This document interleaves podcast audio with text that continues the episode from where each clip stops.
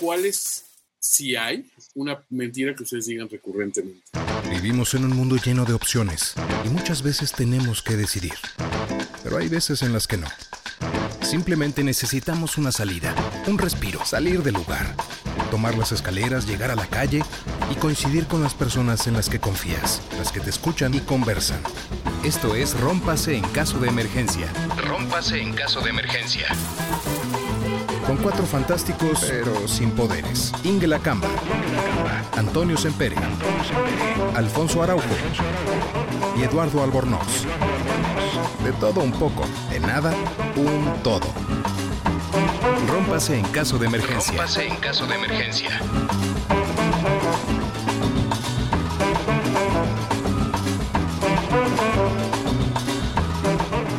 Buenas tardes, días, noches, o en donde estén ustedes en su uso horario de preferencia. Bienvenidos a otro capítulo más de Rómpase en caso de emergencia.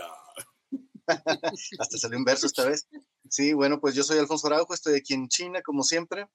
Saludamos a Ingela Camba, que ahora está en Europa, en las Europas. Hola, Ingela. Hola, los saludo aquí desde Escocia, un poco pues, lejos como siempre- y de madrugada. No, no queríamos dejar de perdernos aquí a los muchachos. Y como siempre, desde tierras aztecas, Antonio Sempere. Hola a todos y bueno, como bien bautizó este programa eh, Alfonso hace unos momentos, el programa hecho desde tres incontinentes, no, desde tres continentes por tres incontinentes. No te estamos contando, Ingela, porque tú todavía eres joven, pero, pero ya a nuestra edad, a nuestra edad ya la hidroponía es una realidad. Y desde, desde, desde Cuernavaca, Morelos, está mi malvado hermano gemelo que ha estado encendiendo las redes sociales. Y eso de una manera siempre sorpresiva porque hay cosas que uno nunca se espera. Uno tuitea porque sí y de repente todo el mundo la agarra con algo, ¿no? Me da muchísimo gusto saludarlos a todos, a Ingela desde Edimburgo, a Alfonso desde una ciudad que no puedo pronunciar, pero que sé que está en China, y a mi gemelo malvado que ha tenido unas semanas brutales. durísimas, durísimas. Pero ya estamos listos y mira, no queríamos perder la continuidad porque sabemos que están muy entusiasmados con los primeros episodios que subimos. Ya le estoy preparando una segunda tanda. Esta va a subir como para tenerlos actualizados y los demás son grabaciones previas, pero todas con la calidad a las que le tienen acostumbrado rompas en caso de emergencia.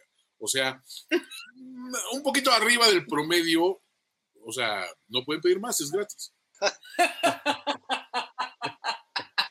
Ya que haya patrocinios, definitivamente va a tener que mejorar la calidad de la presentación y, y otras cuestiones, ¿no? Y nada más. Sí, bueno, necesitamos también los efectos de sonido ahí del trombón triste y todo ese tipo de cosas. Ahorita de, mo- de momento lo hacemos en vivo. Ah, sí, cuando, sí, cuando dice sus chistes, este, Mesías Albornoz, hacemos el. Oigan, son, son chistes que, que contribuyen a, al menos a dar una variedad a las redes que han estado sumamente incendiadas, pero de malas noticias, de, de malas actitudes, de enojo, ¿no? Hasta, hasta el agua se está incendiando en México. O sea, el, el mar se está incendiando. Y ahora este, el agua se está incendiando, pero imposible, ¿eh? verdaderamente. sí, bueno, que este, es una pena que la gente se esté peleando siempre todos los, todos los días ahí. La, conversación pública no contribuye mucho. Y en estos últimos días, eh, estoy de acuerdo, eh, hay mucha, hay mucha inquina ahí.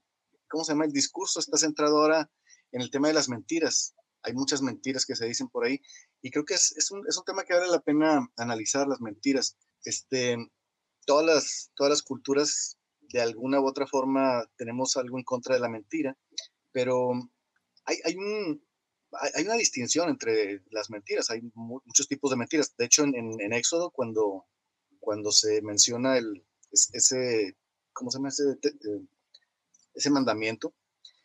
eh, bueno, literalmente lo que se dice, no, no serás falso testigo, ¿no? No levantarás falso testi- testimonio.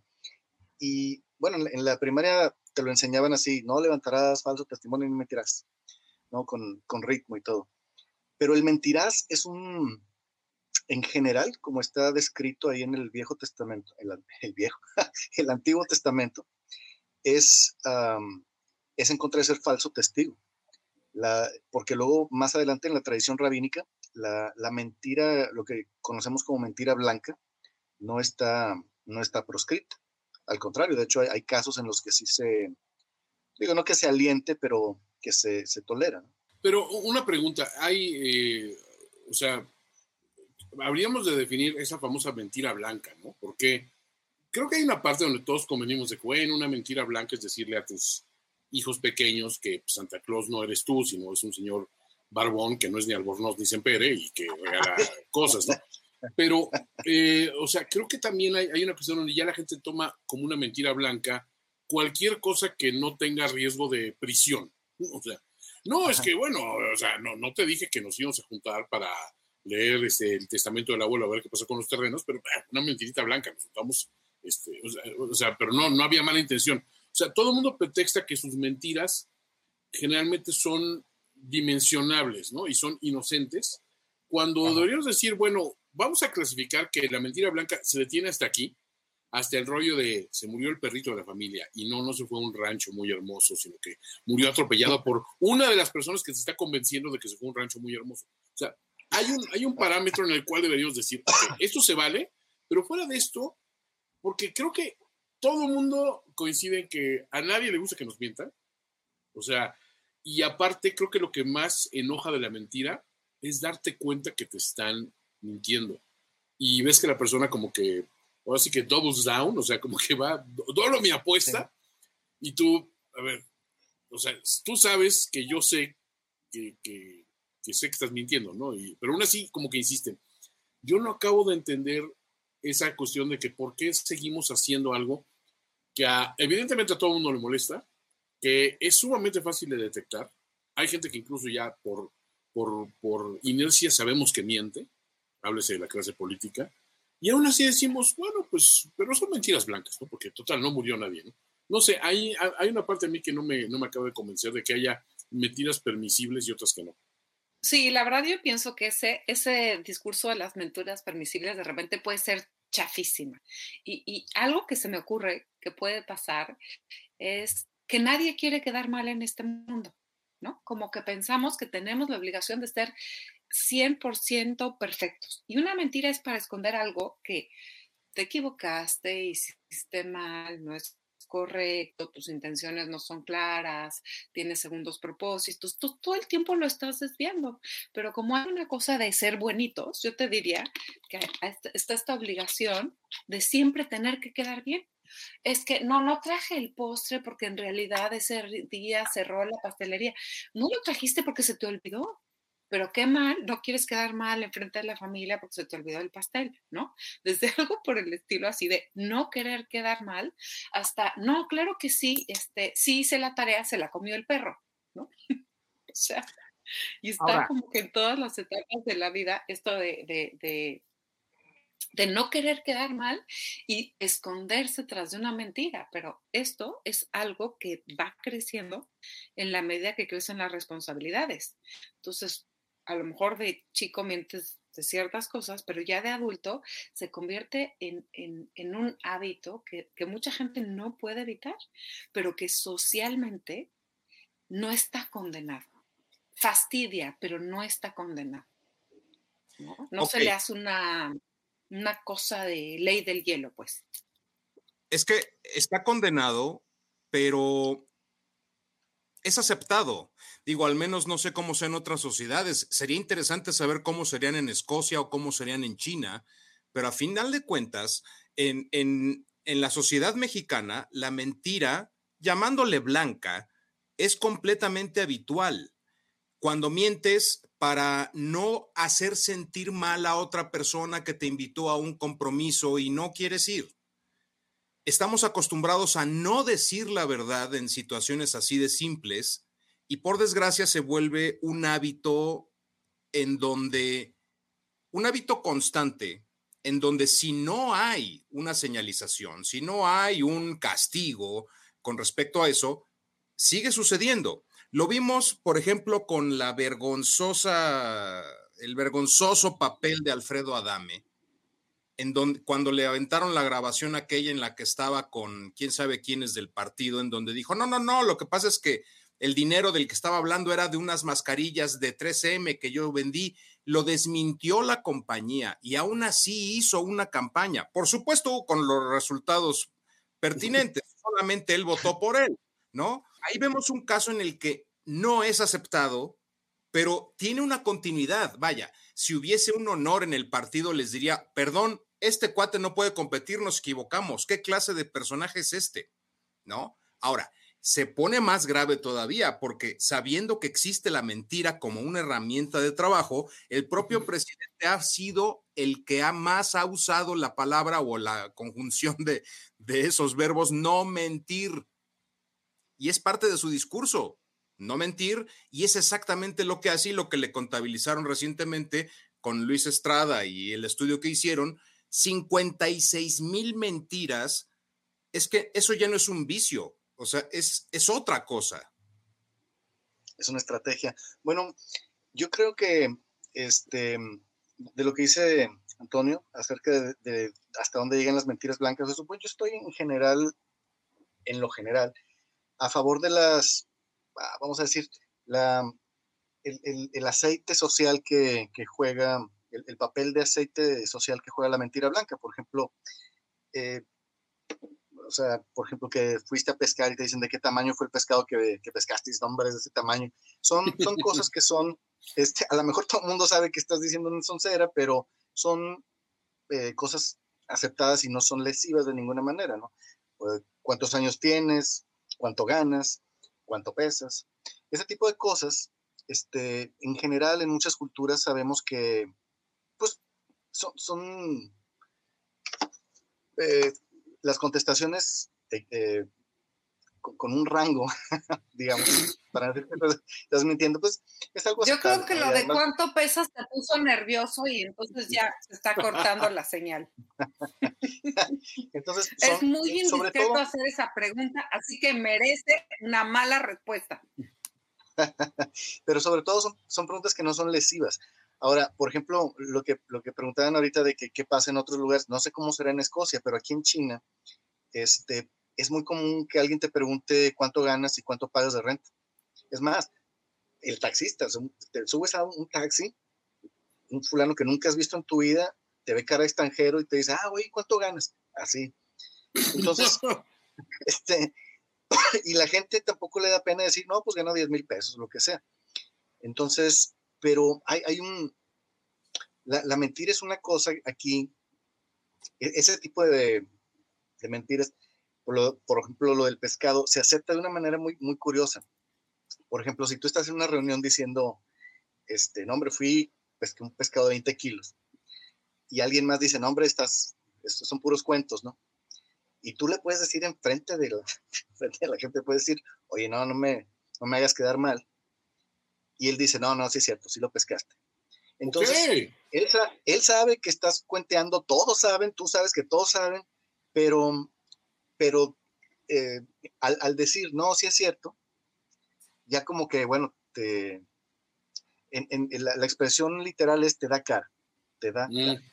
este, es una forma muy curiosa y muy graciosa en el, en el que todo mundo sabe que alguien está diciendo alguna, pues, no es una mentira lesiva tampoco pero, pero se acepta porque es parte, o sea, es parte de la conversación, digamos. Eso de te da cara eh, se empata un poquito con la expresión saving face de los saving gringos, ¿no? Entonces dices, pues sí, o sea, realmente no, no, no estás, no quedas expuesto, ¿no? O sea, no, no, te retrataron, como dicen los españoles, ¿no? Entonces, al final de cuentas dices, ok, es, no pasa nada decir eso, ¿no? O sea, como yo siempre digo, o sea, el mejor rollo de golf que he jugado es uno que nadie vio. Iba yo solo en el carrito y bueno, o sea, lo hubieras visto, ¿no? En el periodo es un drive de 350 yardas, increíble, con fade. O sea, no, y puedes inventar la cantidad de cosas que sea, pero a mí me pasa una cosa muy curiosa, que cuando tengo que decir algo de lo cual me ufano y que sé que es verdad, pero que suena a mentira, no tienes idea en qué conflicto me pone. Porque digo, a ver, ah. espérate, si lo cuento, obviamente la gente va a decir, este güey está mintiendo, porque va a decir, ¿dónde están tus testigos? Es que iba yo solo, te lo juro. Es que, o sea, dicen, bueno, es que las anécdotas de tu blog, cuando yo alimentaba el blog este, regularmente, yo decía, mira, te puedo decir que de lo del blog es 95% real. Las cosas que, que, son realidades exageradas están muy señaladas propiamente porque yo sí quería tener de repente como una, o sea, por mi trabajo yo viajaba solo mucho tiempo, pero de repente pues no había más testigo de lo que había sucedido que yo mismo, ¿no? Y, por ahí un par de personas pues medio podían atestiguar de que, bueno, sí fue así o llegó en estas condiciones o nos platicó a nosotros y esto, pero muchas cosas decía yo, bueno, ¿cómo queda uno? Como ese fabulista eterno, que de ahí puede ser hasta carrera, decir, bueno, ¿qué, ingenio tenía Antonio para inventar mentiras y pendejadas? Y, o, como el tipo que, que cae mal porque dice, no, ah, a ese güey que no la mitad, la mitad de la mitad de la mitad de las cosas que pone, porque, o sea, ¿quién se cree que un día se bajó un McDonald's al, al Automac y agarró una hamburguesa y le embarró en todos los vídeos así del, del local porque me hicieron esperar 25 minutos? O sea, hay cosas que sí pueden resultar difíciles de creer, pero siento que todo va en medida de qué tanto conozcas a la persona. Si ahorita me dicen, es que, o sea, ubicas a Ingela, bueno, o sea, ayer la tuvieron que sacar, pero, pero entre cuatro entre cuatro bobbies de un, de un pub de Edimburgo, porque le rompió una botella en la cabeza a un pobre transeúnte porque estaba diciendo que las Chivas no es el equipo de México, ¿no? O sea, ahí hay una parte donde digo, bueno, vamos a, vamos a suspender la credibilidad, vamos a pensar que Inglaterra tiene un gran orgullo nacional, vamos a pensar quizá que le vaya a Chivas, aunque creo que son del Atlas, pero bueno, este, o sea, creo que hay toda una, una, una secuencia de cosas donde tendrías que ir descartando, pero al final de cuentas si pasó o no, a mí no me afecta tanto. De hecho, hace más interesante a las personas ciertas anécdotas, ¿no? O sea, que dices, wow, o sea, así como te conozco, hiciste eso. El punto donde yo, a mí realmente me rompe un poco el saque es cuando tu mentira ya empieza a mermar quién eres en tu esencia. Y es lo que me pasa ahora, precisamente cuando hablé de la clase política y de que se para un presidente a decir 88 mentiras diarias. A ver, ustedes intenten decir 88 mentiras al hilo. Créanme que se necesita mucha disciplina y mucho desorden mental para lograrlo. Y aparte, no lo pueden hacer durante el día, o sea, no se la pueden campechanear, tienen dos horas para hacerlo. O sea, pónganse a analizar eso. Ya se convierte en una doctrina, en un sistema, en un método, en un ejercicio de algo que se hace con toda la mala leche del mundo. Y va más allá de decir, bueno, no, que hubieras visto el pescado o el, o caribú que maté con mis propias manos. miren, a mí lo que pienso que es importante como diferenciar es, o sea, hay cosas que son, eh, cuando dice Alfonso, estás cuenteando, o sea, hay algo que se llama el storytelling, que pues yo creo que sería el equivalente al cuenteando, que es cuando te van a contar una aventura y la cuentas con un poco más de detalle, porque, porque si no, y decir que fuiste a pescar, que, ¿no? salió esto y algo como súper aburrido, entonces vas a contar. O que pescaste muchísimo, o a lo mejor lo dramatizas y dices del otro lado, no pesqué nada, soy un tarado, estuve horas al sol, me quemé, me achicharré. Entonces, pero ahí lo que estás haciendo, estás como practicando una cosa que es el storytelling, ¿no? Justamente, estás contando una historia como otros se puedan eh, poner a, este, a contar historias en, lo platicamos una vez, como en la Edad Media se ponían eh, alrededor de una fogata contar estos cuentos, historias para niños, ¿no? Y entonces los lobos tenían dientes más grandes, ojos más grandes, la abuelita tenía ojos más grandes, ¿no? Hasta que resulta que es un lobo. Entonces, por supuesto que estas son como historias que se van narrando con fantasía y, me parece que es una cosa. La otra es cuando tú sabes que lo que estás diciendo es eh, que el otro lo está tomando como palabra verdadera y, y, toma decisiones con respecto a ello. Este, desde mentir en Wall Street, entonces decir que esto va a crear burbujas este, financieras que benefician a unos y por supuesto empobrecen a la mayoría. Y, y, la otra es, pues esto, decir como muchas mentiras. Claro, si tienes dos horas para decir mentiras y además hay un pensamiento que es recursivo y dices varias veces lo mismo, pues se multiplica, ¿no? Si es fácil poder juntar más mentiras porque repites lo mismo muchas veces. Em, pero eso, pues, por supuesto que tiene que ver con la propaganda. Literalmente repite una mentira tantas veces hasta que se convierta en verdad. Entonces, ahí ya tienes una estrategia de comunicación que me parece profundamente nociva y de la que hay que estar muy al pendiente. Entonces tendría que ser casi, casi descubrir la mentira del día para poder descalificarla. ¿Y cuál es la mentira que, que sí develas como, como grave y en la que hay que apuntar? Y las otras las dejas pasar. Porque si vas a decir que el manto de la Virgen de Guadalupe era amarillo y no azul, quizá no perderse como en eso, porque, o sea, el icono de la Virgen es, es bastante claro. Entonces, no, entrar de repente en esas conversaciones cuando hay otros temas graves que se diluyen entre una cantidad grande de no verdades, ¿no? Que además está la omisión, ¿verdad? No estamos hablando de eso, estamos hablando de la mentira. Ese es un buen punto, que una cosa es la omisión o el no develar eh, cierta información o ocultarla, pero porque así conviene a los intereses políticos del momento o porque estás en medio de negociaciones tensas con tal o cual grupo, en fin, hay asegúnes, ¿no? La mentira artera también requiere, dice, dice Sempere, disciplina, pues la requeriría en dado caso, pero porque tendrías que tener una memoria superdotada para poder recordar todo lo que has dicho de manera insistente. Aquí el asunto es que cuando hablamos de aparato de Estado, existe la técnica de lanzar las pedradas de forma continua para que entonces se vaya perdiendo el impacto de la pedrada anterior, ¿no? Porque algo que es, es realmente de psiquiatra, el hecho de que haya dicho durante tantos años que cuando alcanzaran al poder el litro de gasolina costaría 10 pesos. Y que cuando le pusieran los videos que dijo en tal o cual lugar de campaña o evento, está grabado, es el mismo. Y cuando se los pongan dijera, no, yo nunca dije eso. Y además con el tonito, ¿no? Como eh, eh, esa defensiva y luego la evasión si no eres capaz de recordar las propias mentiras, digo, de manera personal, si te metes en ese brete, tienes que recordar qué fue lo que le dijiste a la persona a la cual le mentiste, porque el día, y, empieza a enredar más la mentira, se empieza a complicar. Oye, no, pero no había sido tú a tal lugar. Ah, sí, sí, lo que pasa es que es que me encontré a fulano y entonces empiezas a agregar más elementos que tarde o temprano van a, a develarla. Ahora, en términos personales, es algo que, me cuesta muchísimo trabajo. No sé si tenga que ver con un asunto de ética o con un asunto de respeto a mí mismo y a los demás. No sé qué pueda hacer. Tienes la oportunidad de, analizarme en este momento, Ingela, con respecto a lo que acabo de decir. bueno, es que hay un detalle. Hay un detalle también. Hay un detalle también que hay que analizar que la prima hermana de la mentira es el cinismo. Porque el mentiroso profesional, a ver, el mentiroso Champions League, no el que está jugando en la Liga MX acá, y luchón, y a ver si manda en Europa. No, no, no. O sea, el mentiroso que ya se codea con la realeza de los mentirosos, él ya ni siquiera tiene ese, ese término que los gringos llaman accountability, o sea, que es decir, ¿pero qué? Bueno, sí, yo lo dije y está plasmado en video, como digo algunos en su ejemplo. Bueno, tengo que, tengo que, que eh, reconocer que eso fue algo que dije en su momento y todo. Creo que el mentiroso pro, all pro, así, Salón de la Fama, ya no le importa. O sea, se puede salir de la tangente con, es que ustedes malinterpretaron lo que yo dije.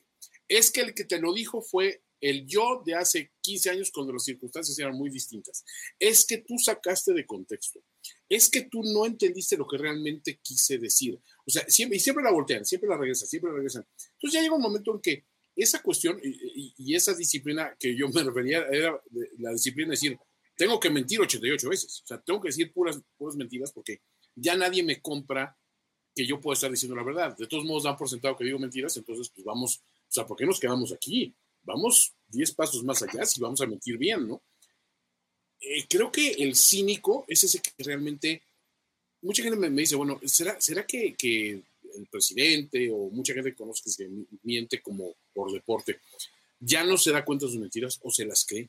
Yo creo que hay un punto donde te las crees hasta el punto donde es cómoda creerlas y cuando ya te presenta un dilema como la persona que llegas a ser, por ruin y despreciable que puedas hacer, ya ni siquiera estamos con mentiras, sino esa es mi verdad. Y, es, y yo detesto ese término. Es que es mi verdad.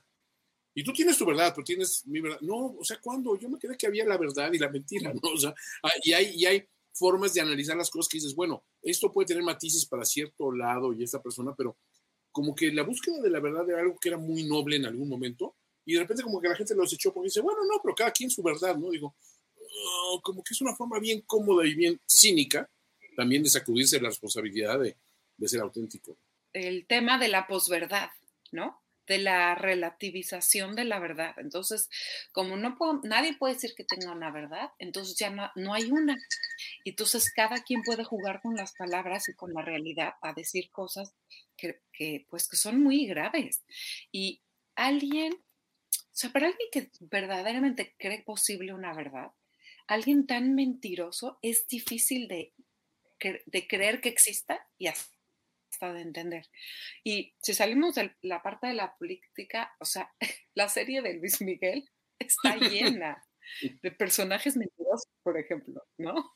Yo te diría que ahí tienes todos los prototipos del, personaje mentiroso, el medio mentiroso, el mentiroso por malvado, el mentiroso por loco, el mentiroso por hacer dinero, el mentiroso por tal. Solo hay uno que no es mentiroso, por supuesto, nuestro personaje principal, todos los demás mienten. Este, con lo cual dices, bueno, ese también ha de estar mintiéndonos con la historia, pero un cachito, por lo menos.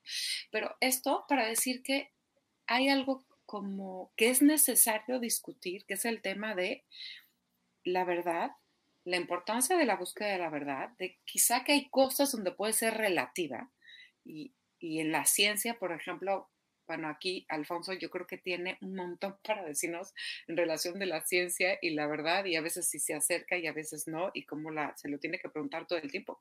Pero eh, es enloquecedor alguien que dice mentiras todo el tiempo, porque uno no se puede imaginar que se puedan decir tantísimas.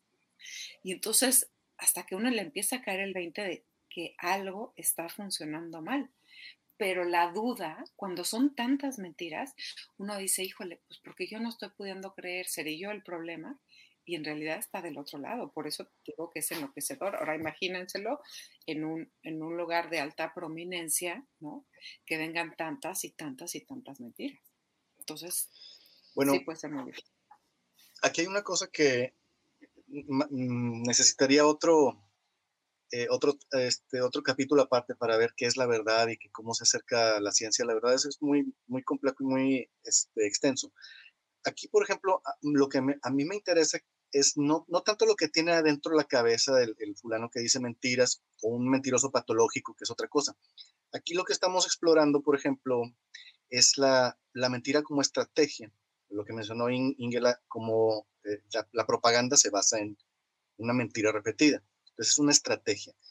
Ahora, pues, independientemente del que hasta dónde crea o no el que las dice, lo, importante es la construcción de una realidad, que es lo que, se, lo que se quiere hacer. Se está intentando construir una realidad y, se, y de hecho se hace. Se construye esa realidad en, en, la gente, en los oyentes, a base de repetición constante.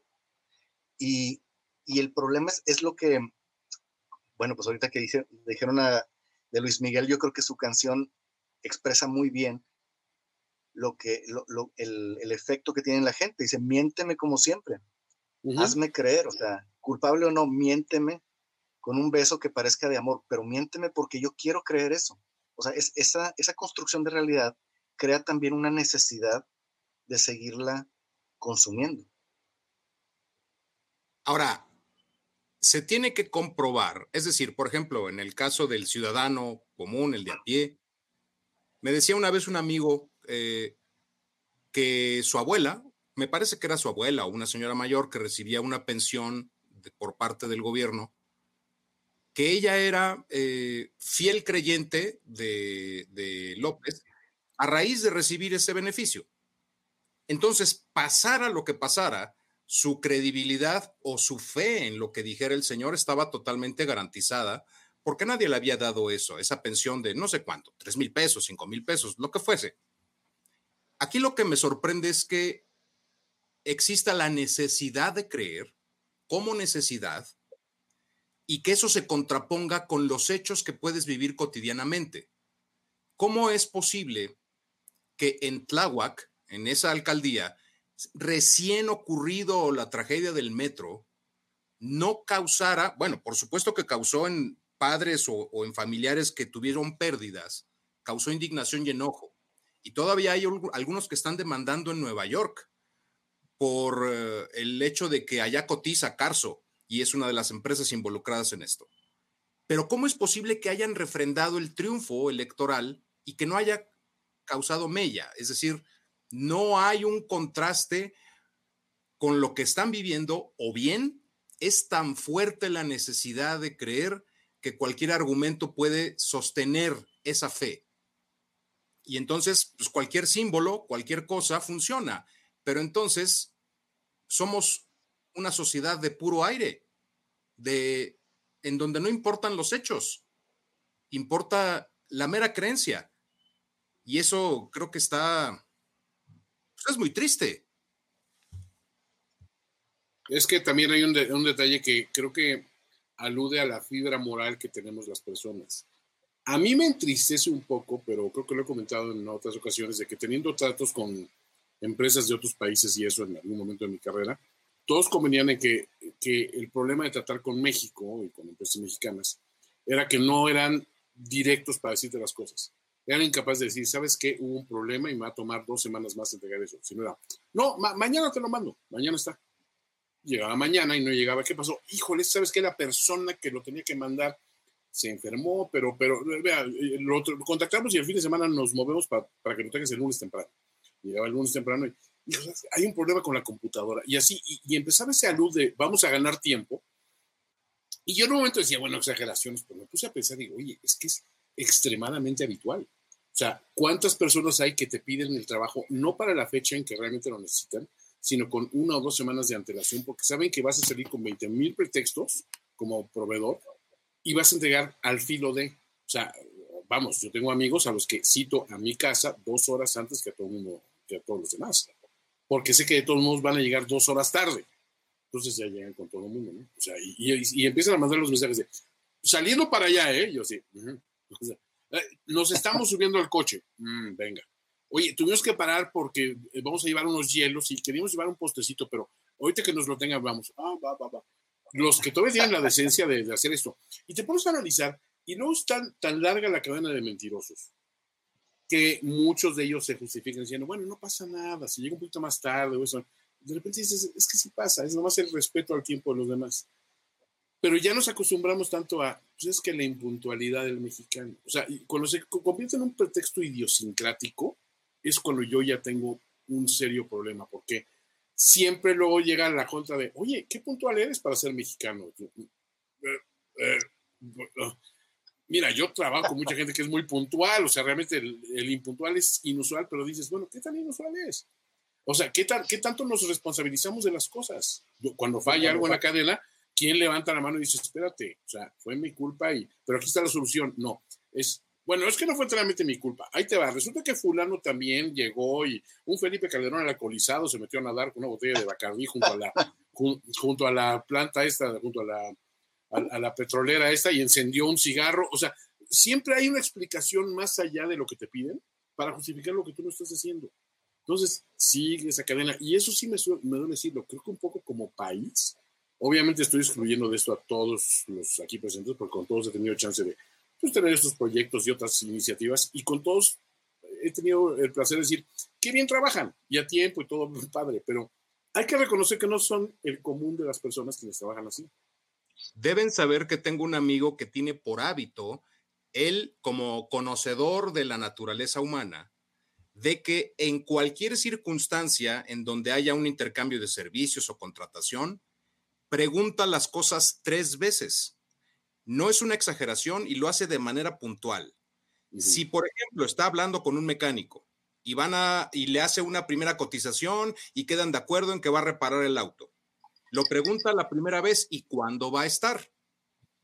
Dice la respuesta mecánica, no, no, yo creo, ya en cinco días se lo tengo. Sigue con la charla, oiga, qué padre el taller, qué buenas herramientas y demás. Oiga, pero ¿cuándo va a estar? Ahí empieza a modificar la respuesta, la empieza a aterrizar a lo real. A lo seguro, siete días, jefe. Eso no pasa. Y sigue con la charla, tra, tra, tra, oiga, qué padre, qué bonito, mire, yo le estoy muy agradecido. Oiga, pero ¿cuándo va a estar? Él sabiéndolo, conscientemente lo hace tres veces y en la tercera dice, normalmente ya me dicen la verdad. ¿Sabe qué? Seguro se lo tengo en diez días porque ya empiezan a, ensamblar o a recordar, no, sabes que tengo otros pendientes, entonces seguramente me voy a retrasar, vengan 10 días. Me gusta esa idea. ¿eh? O sea, que pone toda la conversación de los 10 días así en, en, esa sola tres preguntas rápidas.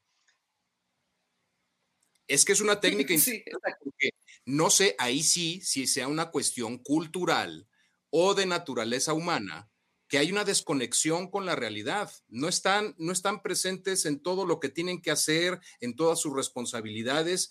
Y él, vaya, no es que juzgue a la persona, simplemente sabe que para tener lo más certero posible la información para su beneficio, tiene que presionar los botones adecuados para obtener esa información.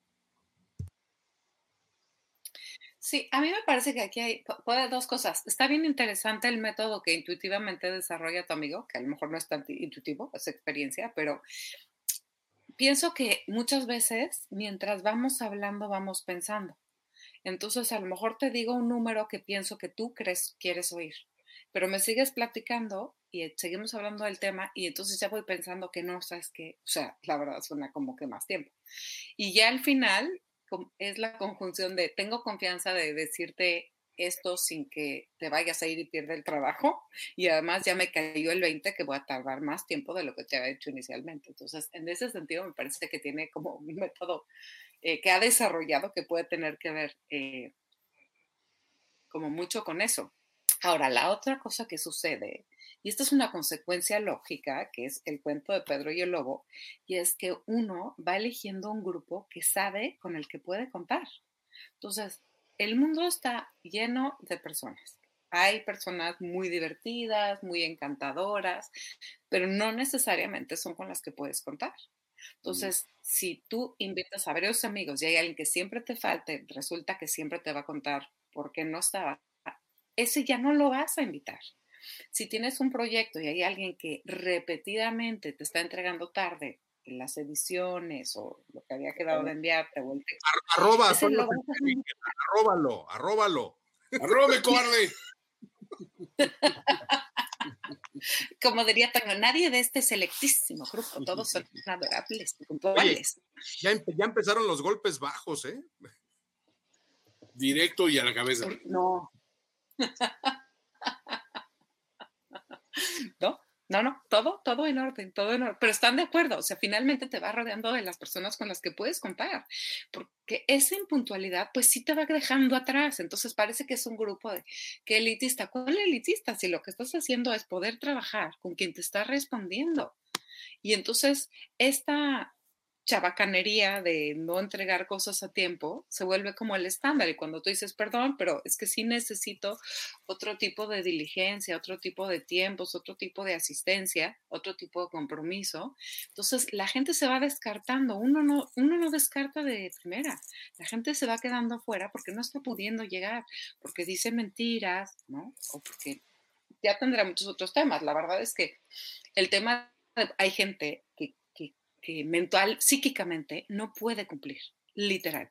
Entonces, bueno, a ti te parece que no es confiable, él no entiende, o ella, no entiende por qué no, le están saliendo las cosas, pero finalmente se van quedando fuera. Entonces, es como un tema muy complejo, porque hay una cosa que es la mentira que uno sabe de uno mismo y las otras cosas son cuando uno se miente a uno mismo y no sabe. Entonces, es otro tema que se llama negación y que también está muy presente. Pero fíjense, aquí ustedes este, son fans de Ricky, Ricky Gervais. Supongo que habrán visto una película de 2009, algo por ahí, la de La invención de las mentiras. ¿Cómo no? Es, más. es una película muy, muy buena, muy interesante y... y Comprenderás que no te puedo mentir que no la he visto. Por favor, eh, ilustra. Bueno, expresa muy bien, expresa muy bien cómo, cómo un niño aprende a decir mentiras. Un niño al principio no tiene por qué decir mentiras, pero este, la primera vez que la dice es para salirse de un, aprieto. Oye, ¿tú rompiste ese vaso? Eh, no. Y entonces le creen y dice, ah, dije que no y me salvé de las nalgadas. Entonces, ese, es la primera, el mecanismo primero que se encuentra. Y luego la película, claro, lo, lo pone en, una, en un contexto social de adultos, pero va expresando como una mentira que normalmente la usamos, o el niño aprende a usarla para sacar, salirse de un aprieto, evadir alguna responsabilidad. Eso es muy importante. La, mentira se usa para evadir responsabilidad, pero luego se va extendiendo a otras áreas. no nada más para evadir responsabilidades y se va haciendo más compleja, más complicada. Necesitas mucha memoria, como dijo ahorita Albornoz, para poder acordarte de todas tus mentiras. Y, bueno, la, es, es, una exploración muy interesante. Al final termina con, un, pues con una mentira blanca. O sea, eh, cuando, cuando, cuando, la mamá está a punto de morir y él, él le dice mentiras, digamos, para consolarla. ¿no? Entonces, pone un, un, espectro muy grande de cómo se usan las mentiras, pues la, la, falsedad o lo que sea, entendiéndose cuando estás diciendo algo que sabes que no es cierto. Pero de lo que estábamos hablando ahorita otra vez, en lo de la política, el, el mentir por sistema en propaganda es muy, muy lesivo para el, para el tejido social y en especial para cuando usas la mentira esa, la del mandamiento, el de hacer, eh, levantar falso testimonio, ¿sí? El acusar falsamente, sin pruebas. Es, eso es una cosa muy, muy lesiva para el tejido social porque la, la, mentira embellecedora, pues ya sabes que todo el mundo la dice, los políticos en específico, y que esto, esa la damos por sentada. Pero las acusaciones, el, el ser falso testigo, levantar falso testimonio, eso es mucho más, más dañino, mucho más problemático y va en, en detrimento bastante grave de la sociedad. Creo que ya podemos, hemos podido convenir en que hay, hay parámetros dentro de los cuales decimos, esto es una mentira que no es tan lesiva, esto es una mentira pasable hasta cierto punto, estas son mentiras sociales que, bueno, se dicen por, por, los mismos eh, convenios que hay implícitos en, en, vivir en sociedad. Pero yo les quiero hacer una pregunta para que la vayan pensando mientras seguimos eh, desarrollando el, el, tema y ahorita en los minutos finales. Y es que quisiera culminar esta, este episodio de Rompas en caso de emergencia con la pregunta de cuál es, si hay, una mentira que ustedes digan recurrentemente y por qué. Ahí se las dejo nomás ahí. Y puede ser una mentira blanca, por supuesto, pero, pero sí me gustaría saber como cuál es esa cosa que dicen, hijo, estoy consciente de que lo hago y lo hago con tal frecuencia que me, me llama la atención de que, pues sí, también, también llego a mentir, ¿no? Porque yo, al menos yo sí sé que tengo varias, ¿no? Pero se los dejo sobre la, la, la mesa. Y pues ahorita para, para seguir en la, en la, evolución de esto mientras le piensan, yo me gustaría pensar también de que, de que una, una cuestión que hace, que facilita la existencia de la mentira recurrente es que luego dejamos de buscar nosotros la verdad. O sea, siento que, que a mí esa, esa vocación de, de, la búsqueda de la verdad y la búsqueda del conocimiento y la búsqueda de, de encontrar respuestas a, a tantas cosas, que, que, fue lo que fue el motor de la evolución eh, humana durante muchos años y de repente tuvo saltos cuánticos cuando la tecnología empezó a ayudarnos a, a, resolver esos, esos misterios. Creo que de repente llegó un momento que ya nuestra curiosidad como que murió de muchas maneras y nos empezamos a entretener en lo trivial y ya realmente la verdad que queríamos saber era, oye, ¿realmente Kanye estará enamorado de Kim Kardashian o será una cosa por conveniencia? O sea, creo que decíamos, ¿por qué no estamos preocupados por eso? Eso, eso no es una verdad realmente, no es importante a ciencia cierta. Pero decir, oye, ¿por qué después de la Luna como que no siguió la carrera espacial y ya estuviéramos en Marte y ahorita nos están vendiendo de que Marte es el siguiente destino? O sea, ¿por qué tuvo que esperar tantos años a que llegara Elon Musk a decir, hay intereses comerciales que nos llevan hacia allá? O sea, hay, hay, ciertas verdades que no sé por qué dejamos de lado para entretenernos en las respuestas fáciles. Yo tengo una teoría al respecto. Así como para los griegos, cuando ya terminaron de pescar y de hacer todas sus actividades y se dieron cuenta que no tenían nada más que hacer y se pusieron a filosofar. Para nosotros existe un equivalente en donde damos por sentado que estamos en la cúspide del desarrollo de la humanidad. Por supuesto, hay logros extraordinarios como los viajes al espacio y la tecnología que vemos diversificada y aplicada en muchas cosas, pero el tema es que nuestra vida es sumamente cómoda. Y si nosotros tenemos los ingresos adecuados y mantenemos ese estilo de vida, deja de existir la curiosidad por algo más, como si ya lo conociéramos todo, ya lo habríamos visto todo. Vendría un, por decirlo así, un sentimiento de aburrición uh -huh. en el que nos empezamos a fijar en ese tipo de nimiedades, ¿no? Esa es una teoría. Yo, yo les tengo una, una, teoría. Yo creo que, eh, además, por supuesto, del área de confort, que siempre genera como una estabilidad mortuoria, casi podríamos decir. Eh, también pienso que dejamos de buscar la verdad, tomando la pregunta que hacía Toño, dejamos de buscar la verdad porque empezamos a encontrarla. Entonces pensamos que la tenemos y ya no la buscamos. Entonces tengo la verdad de cómo manejar un país, tengo la verdad de cómo manejar mi presupuesto, tengo la verdad de cómo se debe llevar una relación. O sea, yo, o sea, por ejemplo, a mí me sucede mucho que encuentro una sutileza con respecto al amor o a la amistad y la escribo, ¿no? Donde dejo un agujero para que sea algo diferente a lo que se dice siempre. Y hay muchas personas que me van a contestar lo que se dice absolutamente siempre. En lugar de decir, ah, pues qué chistoso, ¿por qué dice eso? Qué rara. Suspender el pensamiento, es decir, nada más como, ay, ¿por? Literalmente es, no, no, no, no, el amor es total, 100% incondicional. Y, justo les vengo a decir, pues, no, o sí, o, o una cosita diferente. Entonces ya no la buscamos porque ya la tenemos creemos que tenemos la verdad. Y eso es dificilísimo. Cuando te pones en una discusión familiar, porque esto sí, yo creo que a todos nos ha pasado, los que se enfrentan más violentamente es porque creen que tienen la verdad de un lado y del otro. Cuando una conversación es divertida es porque porque pues sabes que no las tienes todas y, a ver qué dice el otro, pues no sé, lo dudo, a ver, sígueme contando. Y hay una conversación, pero cuando tienes la verdad se convierte en un diálogo muy aburrido, es un intercambio, ni siquiera es un diálogo. Entonces también pienso que hay algo de eso, que, las empezamos a encontrar o creemos que la encontramos y dejamos de buscarlas. Fíjate que eso es muy interesante. Bueno, la, ciencia está hecha de, tal manera que siempre estás eh, preguntándote pero, pero la, mm, interacción social nos lleva a, necesitar verdades absolutas, fáciles, fáciles de recordar, a repetir, a escuchar algo y repetir con una fórmula que ya sabes, ¿no? Y entonces eso nos, nos va cristalizando, nos va, este, en el peor de los casos, fanatizando, como podemos ver ahí en nuestra sufrida sociedad más recientemente. Pero lo, lo que la gente tiene es miedo o sea, tenemos un miedo de estar equivocados.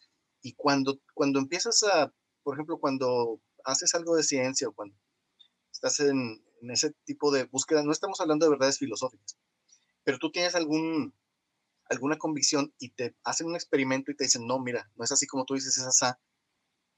El, el sentimiento de, wow, estaba yo equivocado, esto no lo conocía, qué padre, a ver, déjame ver más. Es un sentimiento muy padre. Y si lo trasladas a, a, la cosa social, digamos, a cuestiones éticas o lo que sea, ese sentimiento también es muy interesante de que, ah, sabes que sí, cierto, tienes razón, no, no estaba yo en lo correcto o, o no había visto eso. Ese, una vez que, que, la, que la persona empieza a tener esa, esos, esos quiebrecitos, es, es, es, también muy adictivo. Es, de hecho, es, es, más interesante eso que la, que el estar nada más diciendo verdades absolutas y fórmulas. ¿Sabes qué? Que, bueno, eso lo veo como un principio de vida. Es que es mucho más fácil aceptar el error de inmediato para que se pueda corregir cuanto antes en lo que estés metido, ¿no? Digo, laboralmente creo que es más fácil de entender. Eh, me preocuparía mucho equivocarme si yo fuese un ingeniero que hace cálculos estructurales de algo que promete eh, el bienestar de muchos, pero por fortuna las obras públicas no están, no dependen de un solo hombre. Hay un grupo de gente que va supervisando, corroborando, confirmando, porque no puedes confiar en una sola persona, eh, no porque no sea confiable, sino porque cabe el error. Por supuesto, no es que vayan a mentir, pero en esas cosas entiendes el, el aceptar que sí, me equivoqué, exageré, o salió mal, se corrige el problema está en que pues la vanidad está presente en todos nosotros de una u otra manera. Es el no querer perder en una conversación. ¿Qué ganamos? Absolutamente nada, pero es no perder en el momento el tener la razón en algo. Digo, yo no, no tengo las experiencias como Ingla o como ustedes con discusiones familiares porque pues, nada más tengo a mi mamá y a mi hermano y a mi hermano no le hablo. Entonces, no hay discusiones, ¿no? te la ahorras.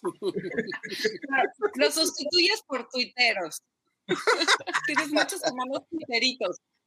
Pero vaya, cuando hay una falsedad, puede ser no intencional. Pues me ha pasado, publicando a lo mejor una información que era errónea, pues es mejor aceptar de inmediato que fue una equivocación y punto, no pasa nada. Pero a fin de cuentas hay una intención por compartir algo que es verdad o algo que es cierto, algo que tiene un sentido, ¿no? Y respondiendo a lo que dijo Toño hace rato, ¿qué mentira tienen de forma recurrente en algo? Necesitan hacerme un monumento a partir de este momento porque no miento.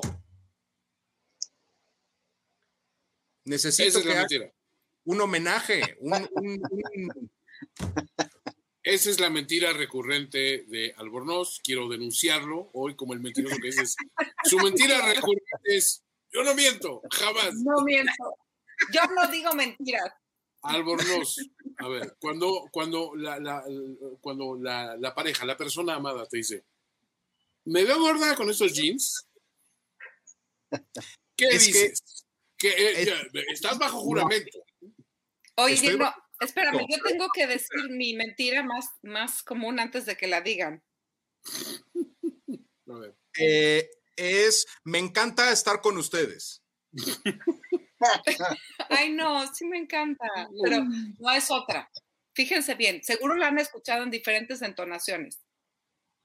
Por supuesto que no estoy enojada.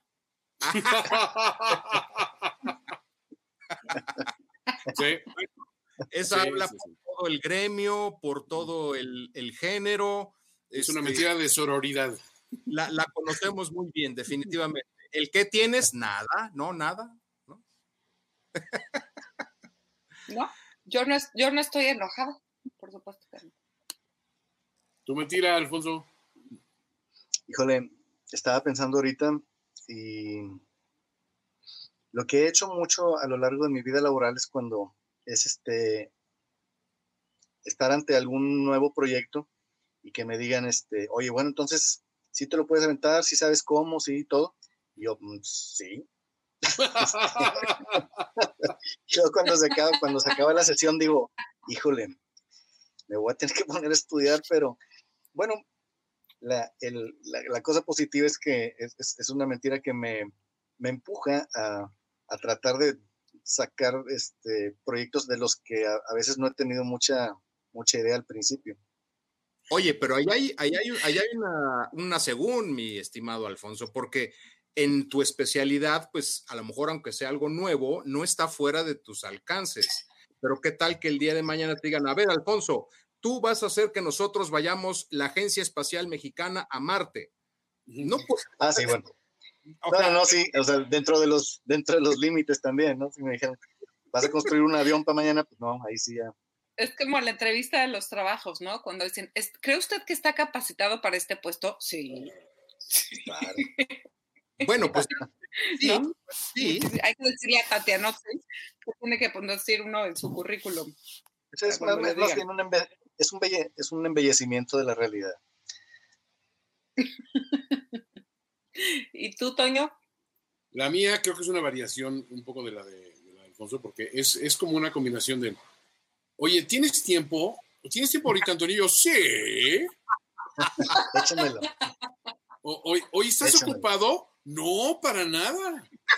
A ver, la, persona, hay, hay, dos personas que tienen derecho de picaporte conmigo de que siempre le respondo, sí, o sea, tengo tiempo para ti, tú aún a sabiendas de que no tengo tiempo, pero, pero luego abusan de ese privilegio. ¿no? Entonces ya llega el momento que digo, a ver, les estoy haciendo un daño al, estar escuchando lo que me están diciendo de su día tan pesado que tuvieron en la chamba, y yo aquí con otra mano intentaron mandar un mail sin que se note mucho que estoy así con el telefonito acá mm, oye, cuéntame, ah, no me digas, oye, y, y entonces llegó tarde tu compañera, cuéntame más, oye, ¿qué dijo el jefe? Oh, terrible, lamentable. No, sí, te estoy poniendo atención al 100%, esa es otra, ¿no? Sí, yo creo que tengo varias, varios pecados, ¿no? No soy el, el perfecto dueño de la verdad, como, como cierto gemelo malvado de la familia de los viejos lesbianos. Oh, no, soy un, soy un mortal. Pero es que a lo mejor es como, a ver, si le preguntas a alguien que vive, encuentras a un náufrago, estuvo viviendo en una isla durante 20 años, pues ese ¿Mientes? Pues no, nunca. ¿A quién le miento? O sea, ¿a quién?